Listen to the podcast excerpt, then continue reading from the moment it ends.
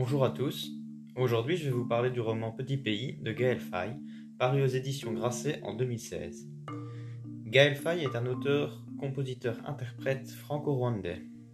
Ce roman, pour lequel il a reçu le prix Goncourt des lycéens, a également été adapté en film. Ce livre raconte l'histoire de Gabriel, un enfant métis né d'une mère rwandaise et d'un père français séparé. Gabi est âgé de 10 ans et vit dans la banlieue de Bujumbura, au Burundi, avec sa sœur Anna.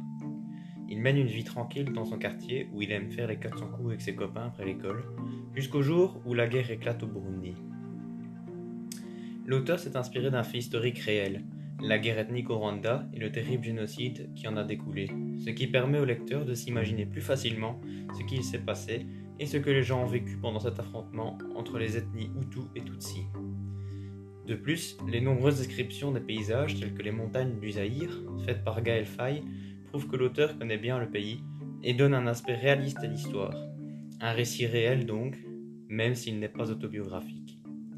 La gaieté apportée dans la première partie par les bêtises du héros et de ses amis, par exemple, quand il vole des mangues à une, une, voisine pour les lui revendre, se transforme petit à petit, au fil du récit, en peur, en angoisse, quand les enfants prennent conscience de la gravité de la situation dans le pays.